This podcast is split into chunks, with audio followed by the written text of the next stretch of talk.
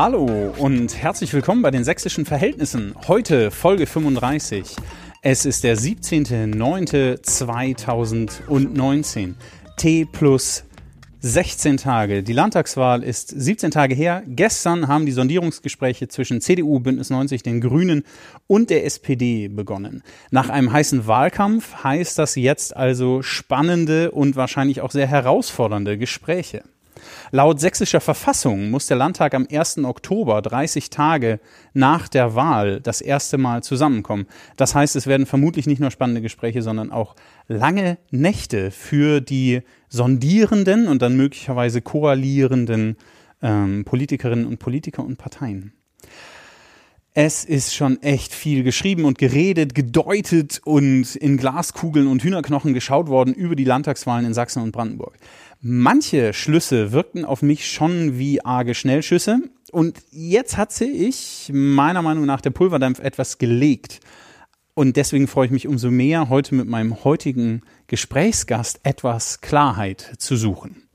Ich bin in einem sehr großen, nicht zwingend unglaublich attraktiven Gebäude gelandet, aber dafür in einem sehr schönen ähm, Beratungsraum und hier sitzen fröhliche Menschen mir gegenüber und an der Wand, das sieht man dann auch in der Instagram Story, ein Roll-up Miedem Mercator Forum Migration und Demokratie. Das ist schon ein erster Hinweis auf den Menschen, mit dem ich heute reden darf. Und jetzt stelle ich ihn euch vor.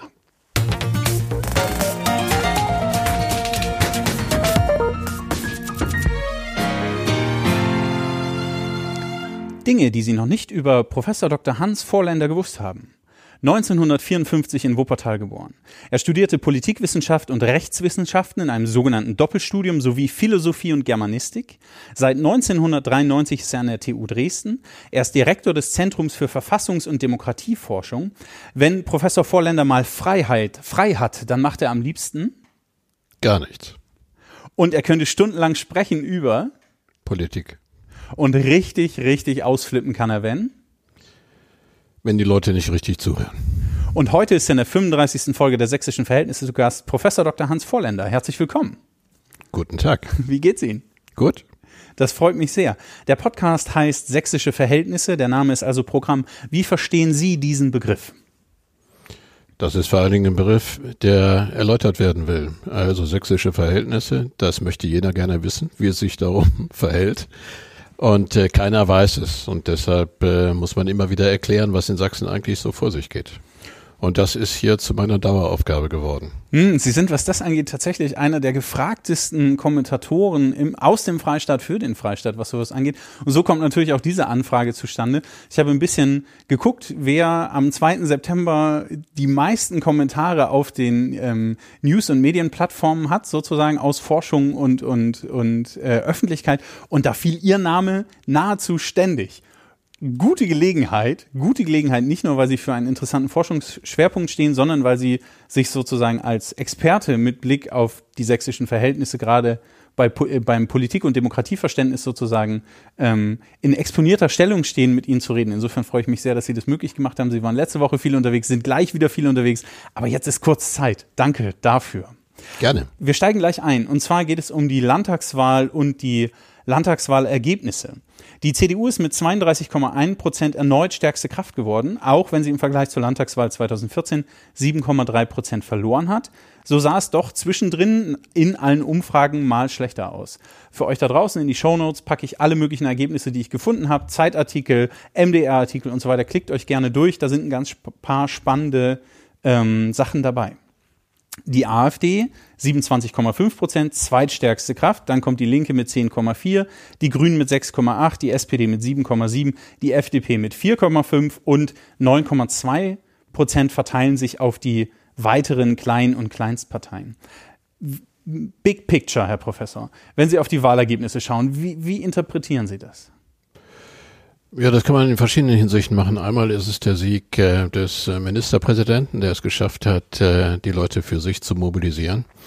Und dann ist es natürlich das große Zugewinn der AfD. Und dann gibt es natürlich noch bemerkenswerte Ergebnisse, die man schnell übersieht, beispielsweise Direktmandate für die Grünen in Leipzig und in Dresden. Das heißt, im Freistaat tut sich eine Menge und es ist schwierig, den Überblick zu halten. Mhm. So, äh, genau den Eindruck hatte ich, als ich am 1.9. abends im, im Landtag war. Ich war zu Gast im Flurfunk-Podcast und dann noch bei Dresden Fernsehen. Und diese Gemengelage, das, was Sie beschreiben, das hat sich auch dort so angefühlt, sowohl bei den Journalistinnen und Journalisten als auch bei den Politikerinnen und Politikern. Ich habe einige gesprochen, die bis nachts um zwei nicht genau wussten, ob sie ihren Wahlkreis geholt haben oder nicht. Das ging noch mal ein bisschen hin und her.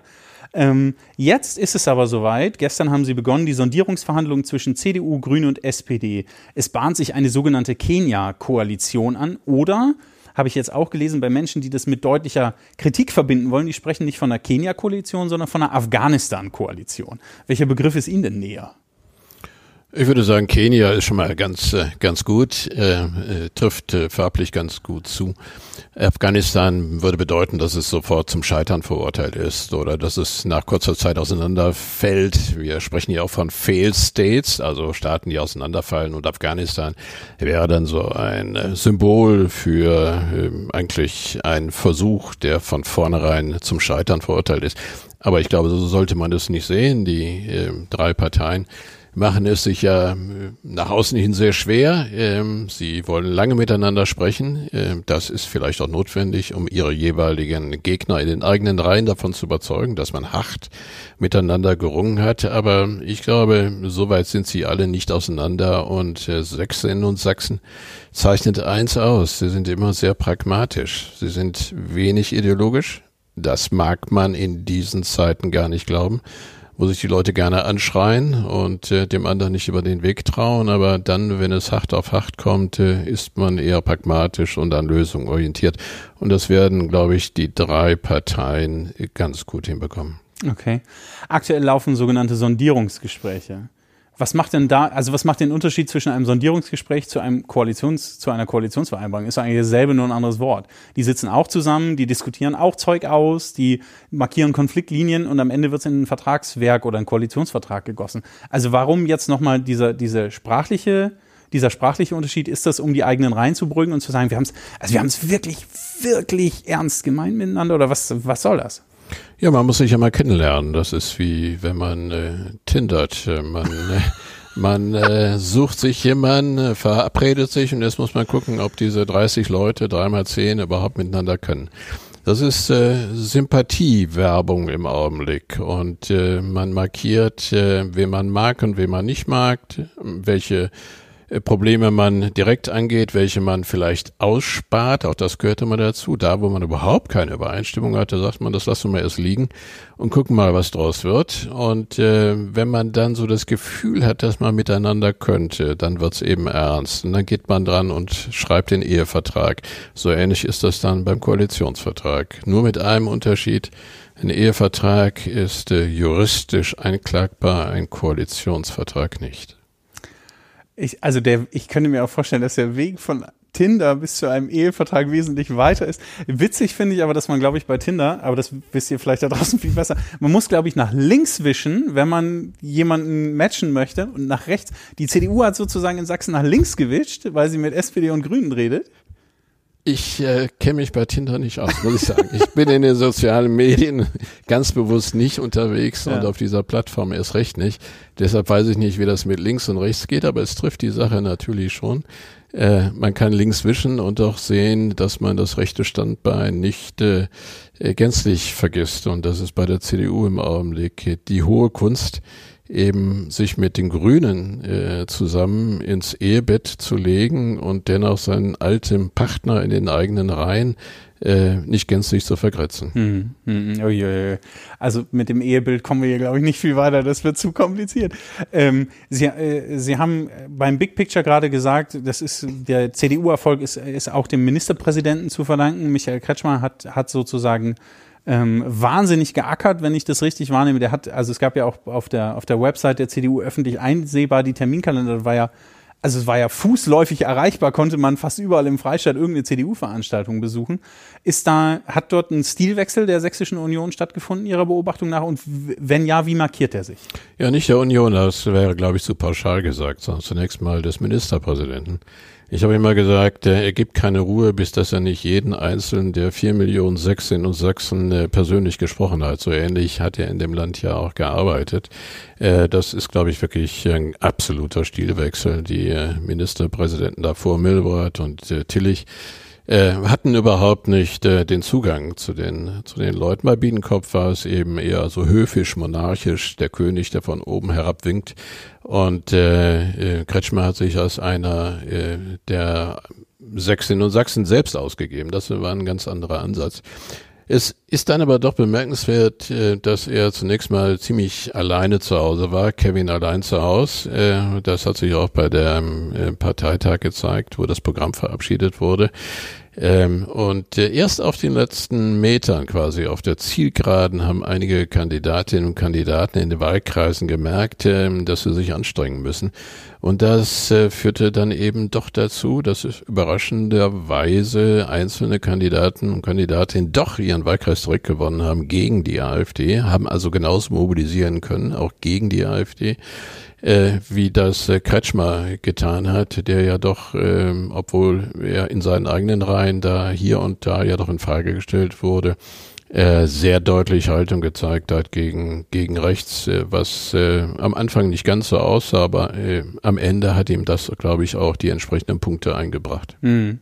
Ich finde es ja ganz spannend, wenn man den, wenn man den Ministerpräsidenten beobachtet, der äh, ist ja eher, meines Eindrucks nach, eher abwartend gewesen. Er hat erstmal geguckt, was ist so die absolut linke Position, dann hat er geguckt, was ist die absolut rechte Position und dann hat er so ein bisschen gesagt, also mit Vernunft geantwortet müsste man jetzt Folgendes machen, Doppelpunkt und dann hat er so ungefähr seine Linie beschrieben.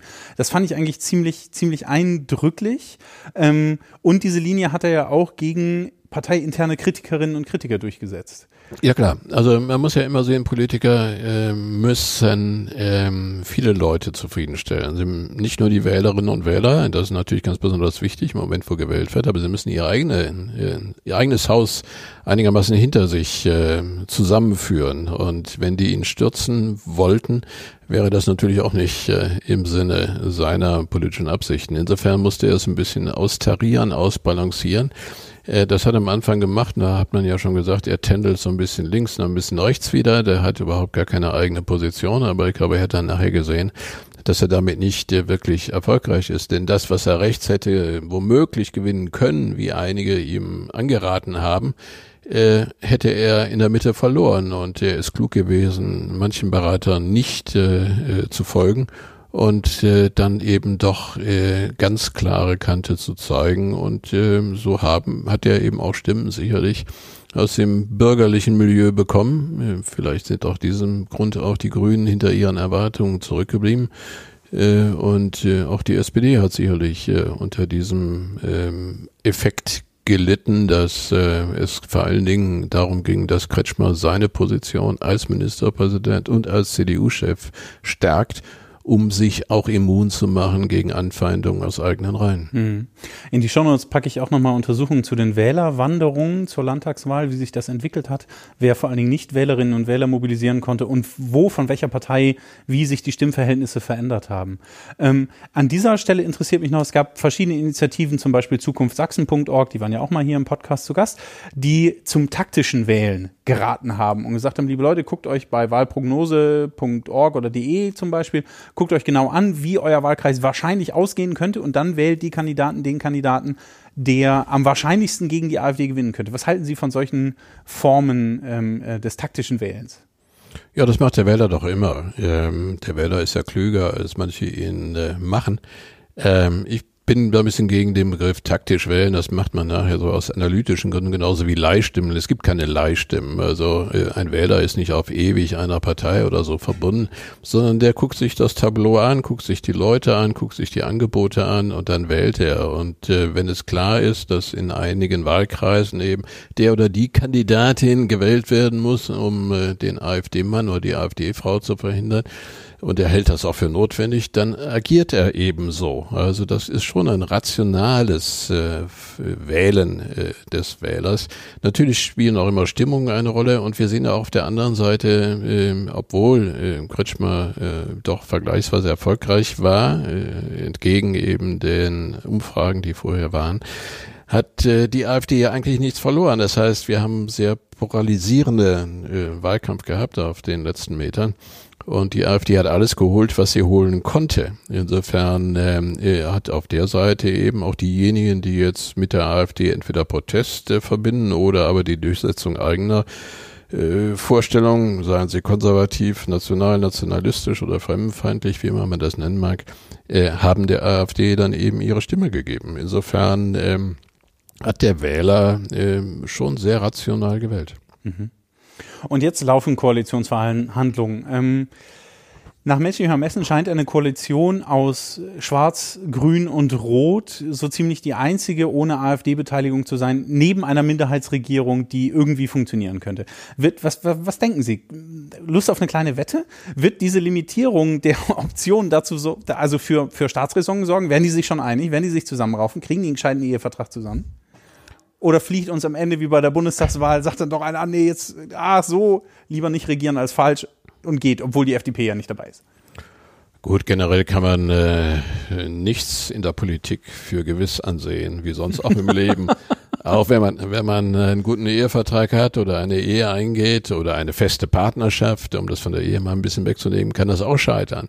Und kann auch jemand äh, vom Traualtar noch wegrennen. Auch das kann natürlich passieren. Ähm, insofern ist das in der Politik durchaus äh, möglich. Aber in diesem konkreten Fall glaube ich es nicht, weil alle unter Druck stehen. Ähm, die CDU, sicherlich, da gibt es einige, die würden lieber mit der AfD hier und da punktuell zusammenarbeiten oder über eine Minderheitsregierung das Tor weit öffnen für eine punktuelle Zusammenarbeit mit der AfD.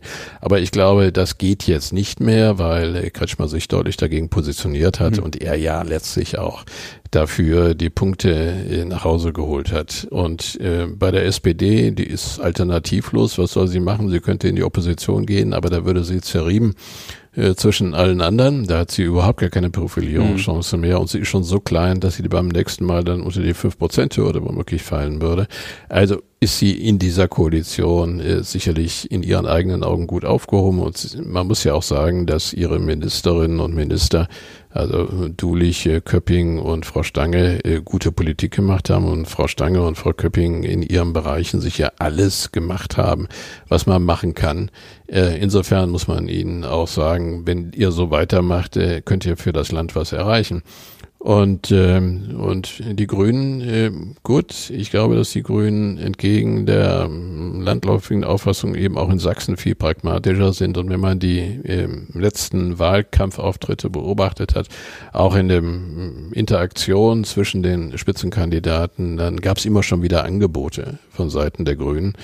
Ähm, ob man dann eben die Bundesstraße oder die Autobahn äh, vierspurig, sechsspurig oder achtspurig ausbaut und es doch nur bei äh, zwei oder vier Spuren lässt, äh, ist dann eine Frage des Aushandelns und ob man aus dem Braunkohletagebau, äh, Abbau äh, 38 ausscheidet, so wie das im Augenblick vorsieht, oder vielleicht 36 oder 32 und dann sagt, wir bemühen uns früher auszuscheiden, wenn und machen alles, damit das möglich ist, ähm, so wird dann vielleicht so eine Kompromissformel mhm. aussehen. Ich glaube, dass äh, das wird dann so der Fall sein. Es steht einfach zu viel auf dem Spiel und äh, die Grünen hatten schon bei den letzten Wahlen, also vor fünf Jahren, äh, eine Chance. Es gab ja einige, die wollten dann in die Koalition gehen. Das war damals einfach nicht reif genug. Äh, das war, passte auch personell überhaupt nicht. Und jetzt kann es soweit sein? Jetzt ist, denke ich, wird es so sein. Mhm. Und ähm, die Grünen, wenn ich das so einschätze, wollen einfach auch, wie man so schön in der Politikwissenschaft, gouvernementaler erscheinen. Das heißt, mhm. sie wollen zeigen, dass sie regieren können. Und äh, ich würde auch sagen, mit ihnen nur ist jetzt äh, und einer sich äh, darein auch ähm, nicht nur fügenden, sondern vielleicht mit Wohlwollen hineinbegebenen CDU und einer SPD ist sowas wie Aufbruch möglich. Und das wäre sozusagen das gemeinsame Projekt. Das müssten die drei dann aber auch hinbekommen und äh, zu sagen, okay, das ist unser Projekt für die nächsten fünf Jahre für alle Sächsinnen und Sachsen und das tut Sachsen gut. Mhm. Danke. Die Wahlbeteiligung lag in Sachsen bei 66,6 Prozent. Für manche Menschen mit christlichem Background ist das eine interessante Zahl. Da habe ich noch gar keine Verschwörungstheorie zugelesen, dass das irgendwie, da muss ich nochmal nachgucken. Ähm, und damit ist aber vor allen Dingen der historische Tiefstand der Wahlbeteiligung von 2014 mit 49,1 Prozent ähm, um, um knapp 17 Prozent sozusagen überwunden worden. Ist das, ist dieser positive Effekt der gestiegenen Wahlbeteiligung der deutlich politisierten, vielleicht auch polarisierten Gesellschaft zu, zu verschulden oder steckt dahinter ein größeres Bild, was ich nicht sehe? Warum gehen plötzlich alle, also fast alle wählen? Viele wählen? Es geht um was. Immer dann, wenn es um etwas geht, äh, dann äh, lassen sich Wählerinnen und Wähler mobilisieren. Das ist so eine allgemeine Erfahrung. Und wenn es klare Alternativen gibt. Und eine Partei hatte sich auch schon Alternative genannt. Und äh, die anderen versuchen das jetzt äh, einmal sich dagegen natürlich zu profilieren, aber dann auch vielleicht etwas Neues für das Land zu erreichen. Und ähm, das hat die Wähler schon auf äh, die Straße oder in die Wahllokale oder vielleicht äh, zum Ausfüllen der äh, Briefe geführt. Also die Zeit, wo man sagt, es hilft sowieso nicht, wenn ich wählen gehe, und das war vielleicht vor fünf Jahren so, als die Wahlbeteiligung so dramatisch abgesunken war, aber sie war vorher auch schon sehr Es gab bis 2014 ging es eigentlich immer nur bergab. Ne? Genau, es ging es ging immer bergab. Ähm, da merkte man, äh, dass sich die Menschen von der Politik entfremdeten. Das sah man in vielen Hinsichten auch. Und ähm, die Zahl auch beispielsweise der absoluten Stimmen, auch für die Parteien, hatte dramatisch äh, abgenommen, obwohl sie ihren prozentualen Anteil äh, vielleicht auch irgendwie immer halten konnten. Das äh, scheint jetzt äh, vorbei zu sein. Äh, Politik ist ähm, sexy geworden, ähm, auch wenn es auch wenn es manchmal wehtut äh, wenn man sich anschreit und wenn man sich polarisiert, aber äh, es kann keinen mehr gleichgültig lassen. Es ist also es Land auf, Land ab haben Menschen plötzlich wieder Meinung und zwar ziemlich, ziemlich ähm, deutliche Meinung und sind dann überrascht, wenn sich Widerspruch anmeldet. Und dann schaukelt sich ja sowas hoch. Ne? Also mit, mit verschiedenen Vertreterinnen und Vertretern aus Politik und Gesellschaft, wenn ich mit denen spreche und frage sozusagen, wie, wie läuft's, wie ist es, wie fühlt sich's an, bestätigen alle, der Ton wird rauer, es wird unangenehmer. Aber die positive Seite daran wäre ja zu sagen, na, Leute, Leute sind wieder mit Meinung ausgestattet, sind wieder politisiert, sagen, es ist mir nicht egal, was hier passiert, sondern ich habe hier eine okay, dann zu klare Kante, aber ich habe eine, immerhin. Besser als rundgelutscht, um so daherzukommen und zu sagen, ach, interessiert mich nicht, ändert auch nichts. Ja klar, ich meine, man muss auch die ganzen Proteste der letzten Jahre und in Dresden äh, seit Pegida kann man auch mal anders drehen. Man kann auch sagen, hier sind Leute äh, auf die Straße gegangen, die glaubten nicht mehr wirklich gehört zu werden. Und durch ihr laute Schreien haben sie sich in einer Weise zu Gehör gebracht, wie kaum einer der jüngsten äh, politischen und sozialen Protestbewegungen in Deutschland. Insofern äh, kann keiner von denen mehr sagen, dass sie nicht gehört werden oder dass sie abgehängt sind. Alle haben ihre Aufmerksamkeit diesen Protestparteien und, und, und den, den, Themen. Und, und den, den Themen, Themen dann, ja, wenn man die Themen immer so genau ähm, identifizieren könnte. Das ist ja manchmal so eine Gemengelage ganz unterschiedlicher Motive, warum die Leute auf die Straße gehen oder die AfD wählen. Ähm, entweder geht es um die Flüchtlinge, äh, aber dann geht es natürlich auch äh, immer um die Frage, wie sieht es im ländlichen Raum aus äh, und äh, werde ich eigentlich repräsentiert mhm. oder was ist mit meiner Rente oder wie ist es mit der Sicherheit. Also es gibt da schon konkrete Probleme und hinter allen Protesten gibt es eben immer wieder konkrete Probleme und die muss man äh, auf diese Art und Weise erstmal hören, verstehen und dann muss man sie wie, äh, womöglich angehen.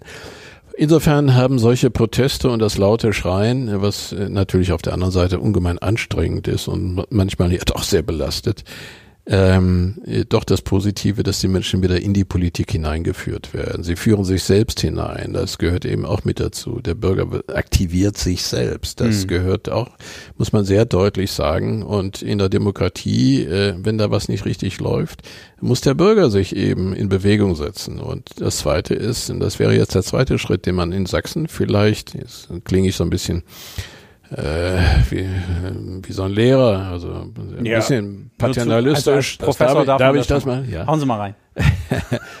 Kommt es natürlich jetzt drauf an, diesen Protest, der manchmal auch so fürchterlich negativ ist und ablehnt und miesepetrisch ist, daherkommt dass man ihn überführt in konstruktiven Aktivismus. Das heißt, dass man Bürgerinnen und Bürgern zeigt, du kannst einen konstruktiven Beitrag leisten. In der Kommune, aber auch im Land. Und du musst dich beteiligen. Und das nicht nur eben laut schreiend auf der Straße. Und vom Politiker äh, die perfekte Pizza zu erwarten, die, wenn sie dann irgendwie nicht schmeckt, dem Politiker wieder vor die Füße geknallt wird, sondern sich selbst nicht nur zu ermächtigen, sondern sich selbst konstruktiv zu beteiligen. Und zwar meine ich nicht nur in Parteien, das wäre auch vielleicht nicht schlecht, sondern in Vereinen oder in Organisationen und einfach auch konkret vor Ort. Und das ist der schwierige Teil. Nein zu sagen ist einfach. Deshalb bin ich auch ein strikter Gegner, abgesehen von anderen Gründen, von dieser schrecklichen Idee des Volkseinwandes Äh, sondern ich sage, dann müssen eben die Quoren zum Beispiel bei äh, Referenten oder Volksanträgen gesenkt werden, so dass der Bürger auf der Inputseite von Politik äh, mehr etwas schneller reingeben kann. Ja, absolut und auch eine Chance sieht, dass seine Ideen umgesetzt werden. Und das, das ist jetzt, glaube ich, für die nächsten fünf Jahre ganz entscheidend, weg von diesem negativen Image, mhm. alles abzulehnen und immer zu sagen, was einem nicht gefällt, sondern mal selbst ein bisschen daran zu arbeiten, die Dinge zu verbessern. Und äh, das wäre für, für Sachsen, glaube ich, schon mal ganz hilfreich. Auch generell lebt eine Demokratie davon. Okay. Aber das ist so anstrengend. Es ist viel leichter, mit dem Schild auf die Straße zu gehen, mich mit meiner sozialen Gruppe zu treffen und zu sagen, ah, dagegen. Ja, wenn es ja nur, wenn es ja nur auf die Straße ging, das wäre ja auch gut, dann wird man sich ja sichtbar zeigen. Viel schlimmer ist ja, dass man lassen Sie mich jetzt nicht schlimme Worte nehmen, aber ähm, dass man doch ähm, Shitstorms veranstaltet äh, oder dass man äh, sich dauernd irgendwie abreagiert in den Netzen und allen und jedem vorwirft, er oder sie sei inkompetent und sie seien alle nur an ihr, ihren eigenen Vorteil mhm. orientiert. Das ist viel schlimmer, weil äh, das führt zu Dauerfrustration. Wenn die Leute mal erst aus ihren geschlossenen kleinen digitalen Echokammern rauskommen und kommen mal auf die Straße, dann ist ja schon vieles gewonnen. Ja, das stimmt äh, weil sie sich dann äh, sehen und von Angesicht zu Angesicht austauschen können und weil sie sich dann vielleicht auch schon mal ein bisschen Gedanken machen über konstruktive Lösungen. Im Netz ist das immer sehr schwierig. Und, und also wenn ich mal abends nach Hause komme und habe noch gute Laune, dann gehe ich auf diverse Seiten in die Kommentarspalten und dann ist das relativ zügig vorbei. Ab dem dritten, so ab dem dritten Kommentar denke ich, ach, jetzt ein Gin Tonic wäre auch okay. Also es ist ja, es ist ja schon so, wenn Sie morgens aufstehen und äh, zu meinen Angewohnheiten gehört, eigentlich morgens früh als erstes schon beim Frühstück äh, ein halbes Dutzend Zeitungen zu lesen. Ja. Die kriegt man ja heute kaum noch, einige sind mittlerweile auch schon eingestellt. Dann guckt man in die Online-Portale und äh, was ein da darf schon man nie zu weit ein Headlines sein, das ist das ist ja alles ganz ganz fürchterlich. Und äh, dann ist man wirklich schlechter Laune. Ja. Und dann überlegt man sich eigentlich noch überhaupt, ob man diesen Tag noch weiter äh, betreiben sollte oder den Tag weiter ernst nehmen sollte oder ob man sich direkt äh, dem Sumpf beantwortet. okay. Wir, dann bevor, bevor wir das tun, gehen wir lieber weiter. Ähm, Sie haben gerade schon ähm, über das Verhältnis von Stadt und Land ist zumindest angedeutet. Wenn ich auf die Ergebnisse der Landtagswahl schaue, ist natürlich schon auffällig, dass in Leipzig zum Beispiel Direktmandate von, von Grünen geholt wurden. Eine Linke hat dort ein Direktmandat geholt in Dresden. In auch Dresden, in der Dresdner Neustadt. Äh, Thomas Löscher, Löser heißt Löser heißt Ja, ist nicht mal, ich, nicht mal in der Neustadt, ist sozusagen auch hier. Auch der, hier? Ja, ja, ja. Sie sind Teil dieses. Distrikt. Aha. Ähm, ja, hier nicht, etwas weiter, glaube ich. okay, also wir waren es nicht. Nee, Quatsch. Aber ähm, Im Rest des Landes sieht es anders aus. Also gerade wenn man sich die aufbereiteten ähm, Karten bei wahlen.sachsen.de anguckt und so, da ist dann hellblau und dunkelblau ganz viel und dann gibt es so zwei grüne, äh, drei grüne Sprenkel und einen roten Sprenkel. Ähm, vor allen Dingen in den Städten. Ist das eine Frage der, der unterschiedlichen Lebenswelten oder ist das tatsächlich ein anderes Mindset? Also ist es leichter, grün zu wählen in der Stadt, weil ich einen funktionierenden ÖPNV habe, der alle zehn Minuten irgendwas vorbeischickt und ich habe noch diese tollen E-Scooter, die ich jetzt nehmen kann? Oder liegt es einfach daran, dass, dass dass Stadtmenschen anders ticken als, als Landmenschen. Was ist, was ist da los? Warum wählen die so unterschiedlich? Ja, Sie haben schon gesagt, es ist beides sind die Lebenswelten und es sind die Mindsets. Wir haben in den Städten einfach eine größere ähm, Verbreitung unterschiedlicher Milieus.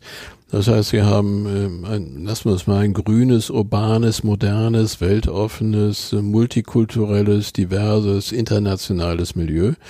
Ähm, das ist in Leipzig so, das ist in Dresden so. In Dresden sind die Grünen ja auch bei der Stadtratswahl stärkste Fraktion geworden. Das muss man sich mal vorstellen. Das heißt, die Städte. In Dresden? In Dresden, ja. Das, man, man muss es in die Welt hinausschreien, damit, damit Dresden äh, auch mal ein anderes Gesicht zeigen kann und nicht nur äh, das Bekannte sondern ähm, nein, es, es sind äh, Städte, die haben einen unglaublichen äh, Modernisi Modernisierungsschub in den letzten äh, 30 Jahren äh, gehabt und es hat sich ganz vieles verändert durch äh, die Leute, die zugezogen sind, äh, durch die Wissenschaft, durch Forschung, durch Unternehmen. Das hat die Städte verändert. Das ist so mit den großen Städten ähm, und da gibt es eben ein eine solches Milieu, aber es gibt an den Rändern, das können Sie in Dresden auch sehen, In der Peripherie haben sie äh, dunkelblaue große Flächen. Das heißt, ähm, da in den sogenannten Problemvierteln wo wir sozial-strukturelle Probleme haben, da ist die AfD auch stark. Das heißt, sie haben in den Städten selbst eine Vielfalt von Milieus und sie haben interessanterweise jetzt fast eine, eine Polarisierung zwischen einem grünen Milieu und einem AfD-Milieu.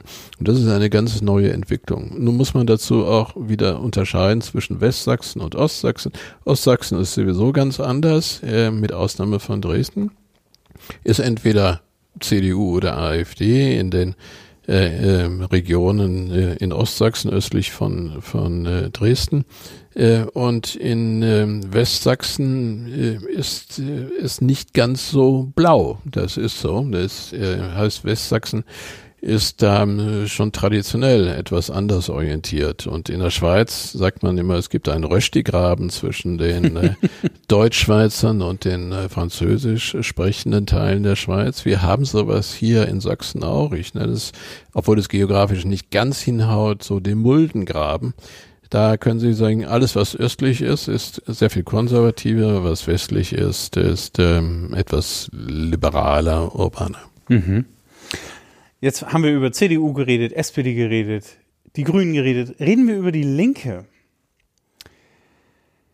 Mutmaßliche Opposition. Die Linke gilt im Freistaat als Wahlverlierer und hat im Vergleich zur Landtagswahl 2014 die meisten Stimmen verloren. Die Analysen bei der Linken laufen gerade noch.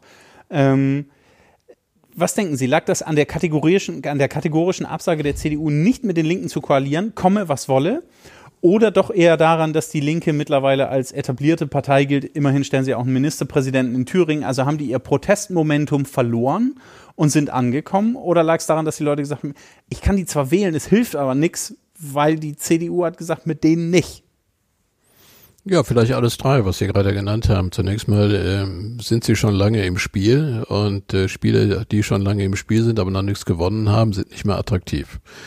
Ähm, sie hatten keine, sie hatten keine Machtoption in äh, Sachsen ähm, und das ist immer das Entscheidende. Sie müssen zeigen, äh, was sie wollen und das war jetzt eben auch entscheidend umgekehrt eben bei den Grünen, dass sie auf einmal eine Machtoption bekommen und sich damit wichtig machen können. Äh, das, das klingt jetzt nicht so positiv, aber in der Politik muss man eben auch gestalten wollen. Mhm. Und wenn man immer nur die äh, sagt, ich laufe so mit und kritisiere mal hier und da was und bei den Linken war es eben so, man, die kann ja Mitleid mit denen haben. Wie Herr Gebhardt immer sagt, das habe ich ja schon vor fünf Jahren gesagt, dass das oder vor zehn Jahren, dass das falsche Entwicklungen sind. Aber dafür wird man nicht gewählt. Für Rechthaberei wird man nicht gewählt und es gibt auch keine es gibt auch keine Dankbarkeit in der Politik, sondern man muss hier und jetzt, dann, wenn es zur Wahl geht, muss man irgendwie attraktiv erscheinen. Man muss ein Angebot machen in personeller wie auch in programmatischer Hinsicht.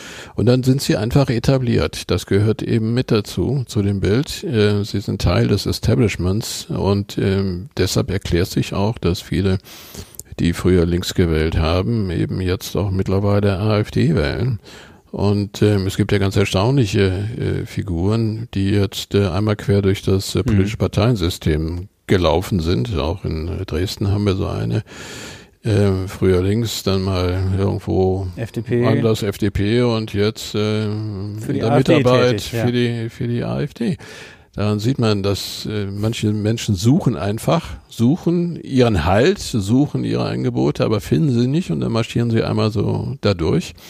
Und ähm, die Linke hat eben, das muss man auch sagen, natürlich aus biografischen Gründen äh, oder biologischen, pardon, biologisch, biografischen Gründen hat sie einfach ein Problem. Sie war früher eben auch die Partei der, sagen wir mal, Wendeverlierer und der alten ähm, Nomenklatura, also der Funktionsträger aus DDR-Zeiten. Und die werden jetzt zunehmend älter. Und ähm, dadurch äh, muss die Linke sich grundlegend erneuern. Äh, in Thüringen ist das vielleicht so. Sie hat gezeigt, dass sie auch regieren kann. Das ist ja gar nicht so so unflott, was sie da gemacht mhm. haben und dass sie das auch ähm, vergleichsweise anständig können. Manche sind damit nicht einverstanden. So ist der demokratische Wettbewerb. Das gehört dazu. Aber sie können es. Und äh, das muss man mal zeigen. Und für Sachsen ist es deshalb natürlich besonders tragisch, weil die sächsischen Linken immer als besonders realpolitisch mhm. galten. Die waren eigentlich ähm, sozusagen der Durchlauferhitzer für ähm, die realpolitischen Strömungen innerhalb der Linken. Und dennoch haben sie es nie geschafft, äh, am Hofe des Königs, des sächsischen Königs, tatsächlich anzulanden. Hm. Die Linke wird die kleinere der beiden Oppositionsparteien sein. Jetzt kommen wir mal zu den blauen Brüdern. Die AfD ist mit 27,5 Prozent zweitstärkste Kraft geworden. Waren Sie überrascht? Nein. Hätten Sie höher gewettet, niedriger gewettet? Nein, ich habe genau so gewettet, dass sie genau in diesem Bereich, sag ich mal 25 plus X, ähm, aber sehr viel mehr eben nicht. Und das ähm, äh, zeigt eben, es ist in den Medien noch gar nicht richtig ähm, so angenommen worden oder sag mal diskutiert worden. Da fällt mir gerade ein, dazu wollte ich immer was schreiben. Im Prinzip dann sage ich es eben jetzt an dieser Stelle. Ja, klar, kein Ding. Das ist, das ist nochmal was Exklusives, dass, äh, dass die AfD eigentlich äh, jetzt alles ausgereizt hat, was sie bekommen kann. Äh, das heißt, sie hat an absoluten Stimmen sogar gegenüber der Bundestagswahl 2017 im Freistaat Sachsen etwas verloren. Das heißt, sie hat zwar gegenüber der Landtagswahl 2014 ordentlich dazugewonnen, aber wenn man die Entwicklungen, wir mal, seit 2015, 16 nimmt und viele spricht dafür, eben nach der sogenannten Flüchtlingskrise einen Schnitt zu machen und die Entwicklung daran zu messen, dann hat sie eben ähm, etwas verloren. Sie, hat, sie, ist nicht weiter angewachsen mhm. in den absoluten Stimmen. Das heißt, äh, sie hat zwar jetzt mobilisieren können, aber nicht über das hinaus, was sie schon was sie schon als, abrufen konnte. Was sie schon abrufen konnte. Und äh, daraus nur zu schließen, dass sie ihren Zenit überschritten hat, äh, würde ich jetzt noch nicht äh, zu vermuten wagen, aber ähm, dass sie nicht beliebig äh, sich weiter vergrößern kann, äh, das kann man sehr wohl sagen. Manche Kommentatorinnen und Kommentatoren, vor allen Dingen aus, aus eher westdeutsch geprägten Medien oder auch persönliche Kommentare, gingen deutlich in die Richtung zu sagen, also das, das alte Blabla ist wieder aufgestanden, ne? baut die Mauer wieder auf und la la la la la. Das nervt ja alle. Es ist ja überhaupt, also es hilft niemandem und es geht, geht nirgendwohin weiter. Und trotzdem fällt ja auf, dass sozusagen 30 Jahre nach dem Mauerfall es immer noch zumindest eine politische Spaltung zwisch, zwischen Ost und West zu, zu geben scheint. Ähm, bis auf einige Gebiete in, in, den, in den alten Bundesländern ähm, kann die AfD sich da so massiv nicht platzieren. Im Osten gelingt ihr das, in Brandenburg und Sachsen ist ihr das ziemlich gut gelungen. Ist die AfD die neue, das neue Sprachrohr, die neue Partei des Ostens der Republik? Hat sie ja. die Linke abgelöst?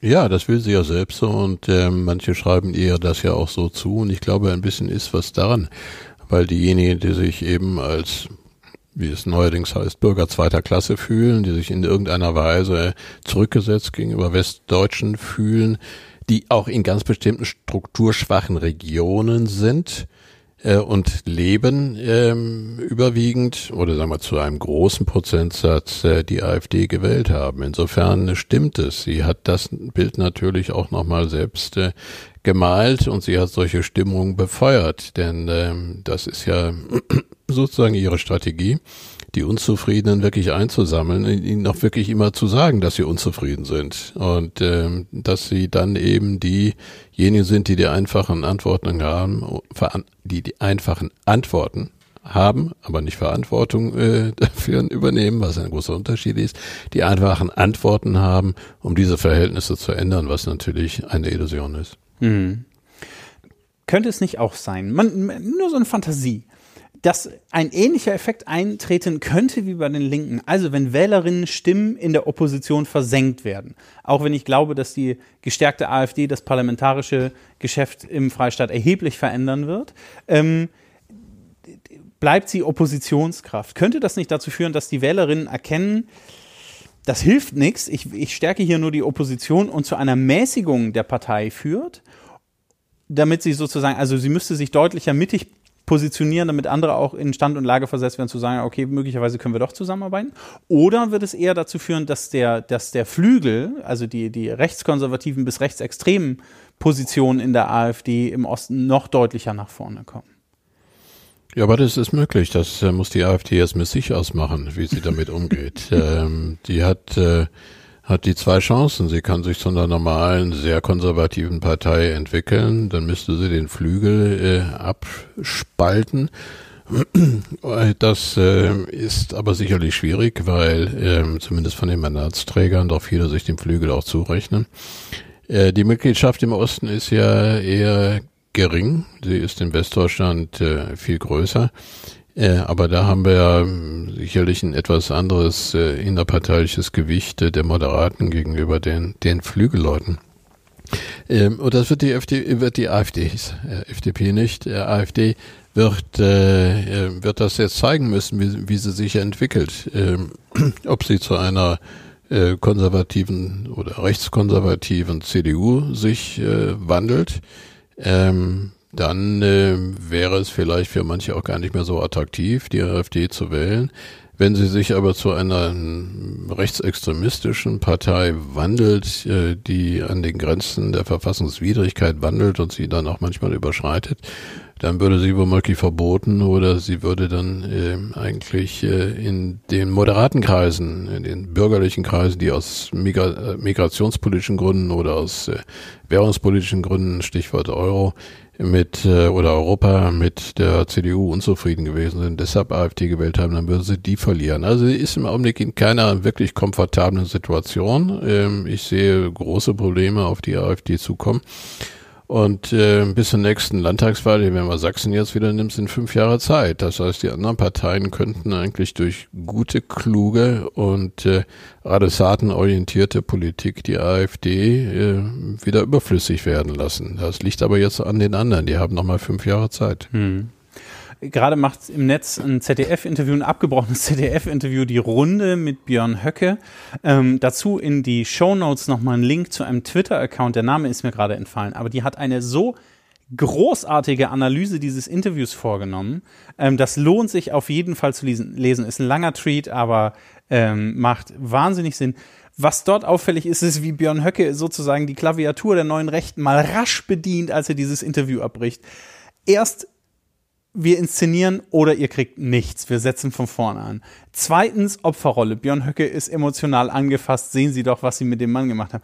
Drittens, wenn ihr nicht für uns seid, dann werdet ihr schon sehen, was ihr davon habt. Wirklich eine, eine großartige Analyse und mit Blick auf die Landtagswahl in Thüringen, das ist die nächste, die ansteht, bin ich sehr gespannt, weil das, glaube ich, nochmal so ein Gradmesser für Richtungsentscheidungen der AfD ist und dort mit Björn Höcke als als rechtem Chefideologen und, und, und ähm, Spitzenkandidaten wird das, glaube ich, nochmal auch eine Entscheidung, was die Ausrichtung der AfD angeht im, im Gesamtkontext. Thüringen-Wahl eine Einschätzung dazu oder lieber nicht? Ja, man kann ja nur verweisen auf die Umfragen, die im Augenblick da sind. Ähm, und ähm, die AfD scheint jetzt noch mal ein bisschen zugelegt zu haben. Aber nach den Wahlen jetzt in Brandenburg und auch in äh, Sachsen muss man einfach doch äh, einrechnen, dass die Amtsinhaber vielleicht doch auf den letzten Metern noch mal wieder was zulegen. Hm. Und das könnte in Thüringen äh, natürlich schon bei Ramelow der Fall sein, der als Ministerpräsident auch äh, ganz gute persönliche Werte hat im Land. Von daher äh, wird sich vielleicht das wiederholen, was wir auch äh, jetzt schon gesehen haben. Mhm. Der Amtsinhaber bleibt letztlich der Sieger. Die AfD gewinnt in dem Sinne, dass sie ordentlich zulegt und dann werden die anderen Parteien sehen müssen, wie sie damit umgehen. Okay. Letzte Frage zum, zum, zur Landtagswahl und zur AfD.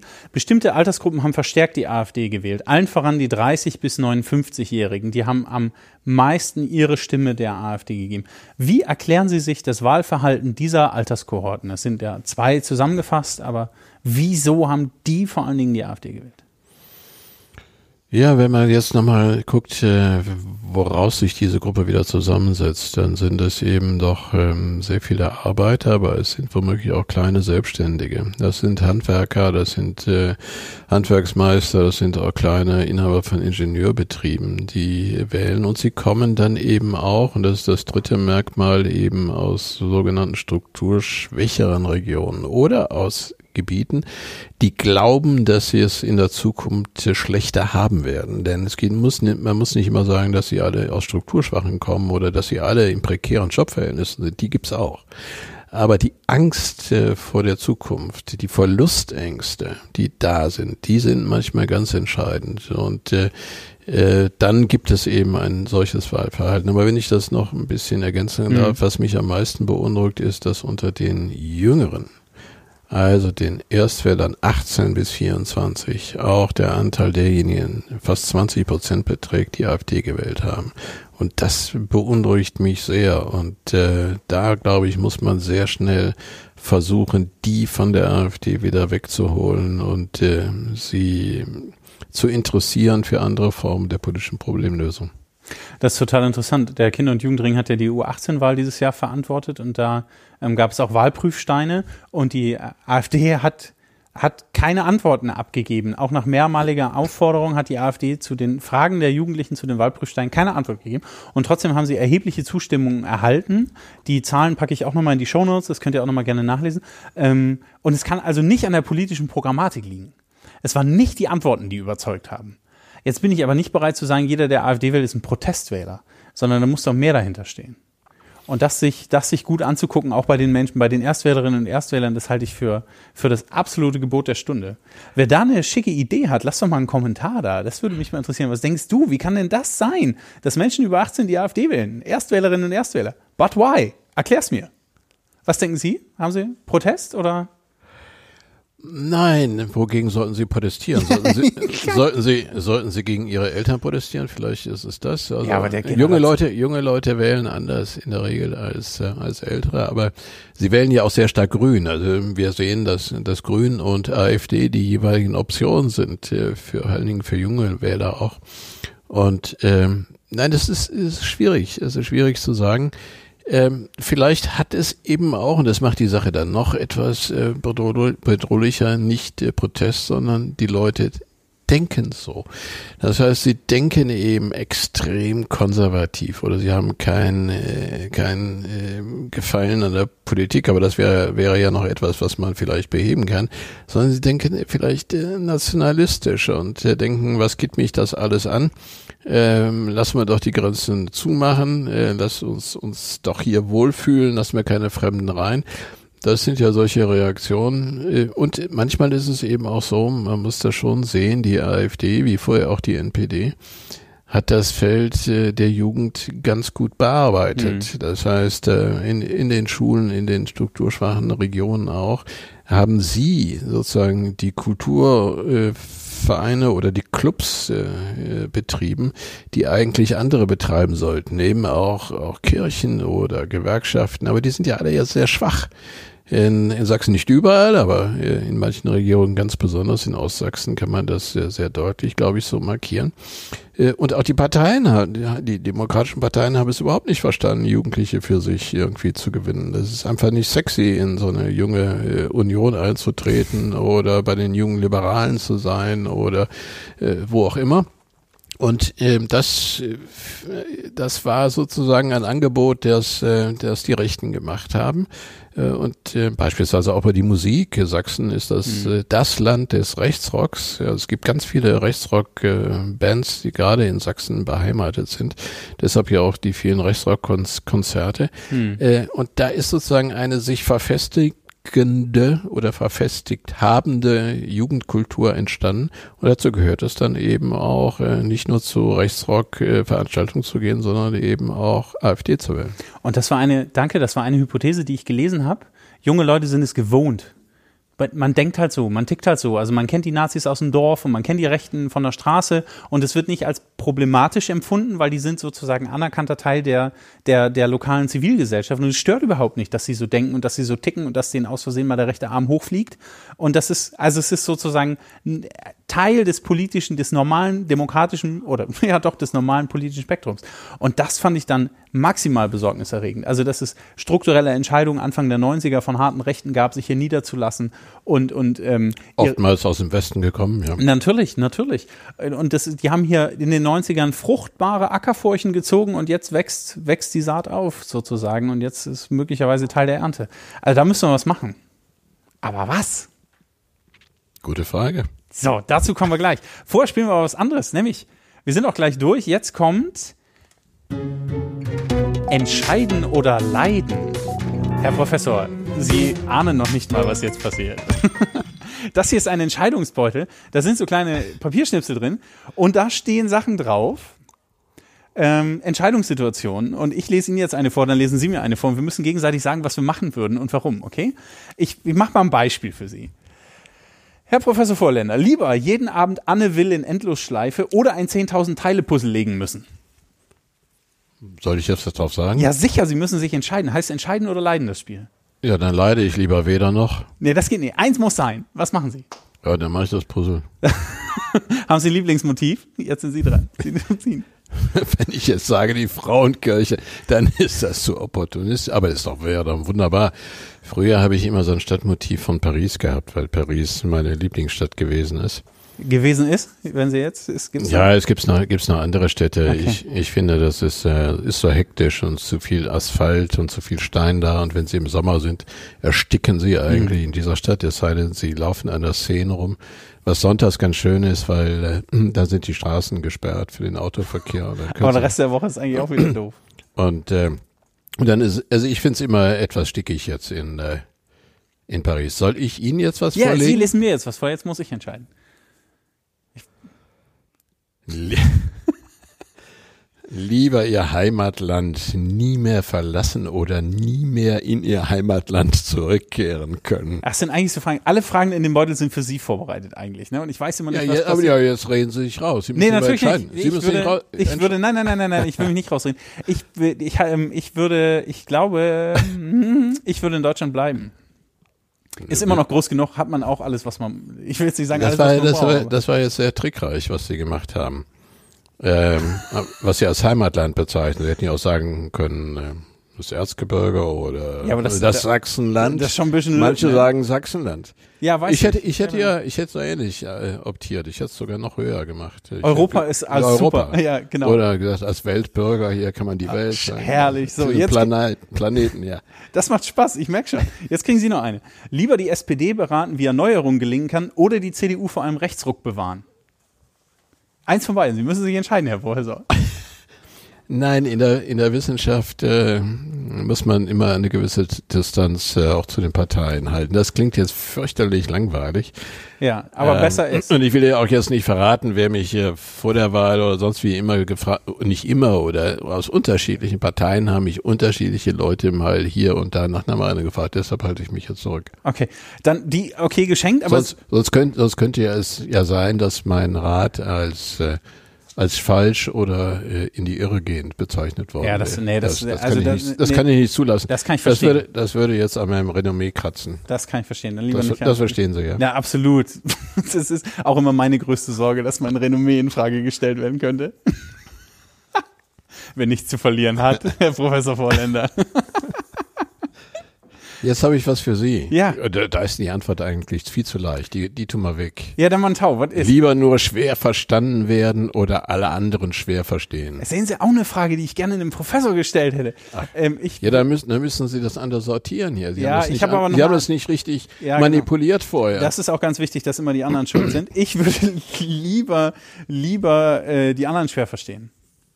Ich finde es furchtbar, wenn Menschen mir ni- nicht verstehen, was ich sagen will. Also für einen Podcaster extrem blöd, wenn die Frage zum fünften Mal formuliert werden muss. Wissen Sie, in der Wissenschaft wäre es genau andersrum. Ja, Also da möchte man immer die anderen genau verstehen. Ja. Und wenn man das dann in Worte fasst, wird man manchmal selbst schwer verstanden. ja das fällt Das, auf. das ja. ist das Leid der Wissenschaft. Das stimmt. Eine letzte für Sie. Lieber der beste Teilnehmende in einem schlechten Seminar oder der schlechteste Teilnehmende in einem guten Seminar?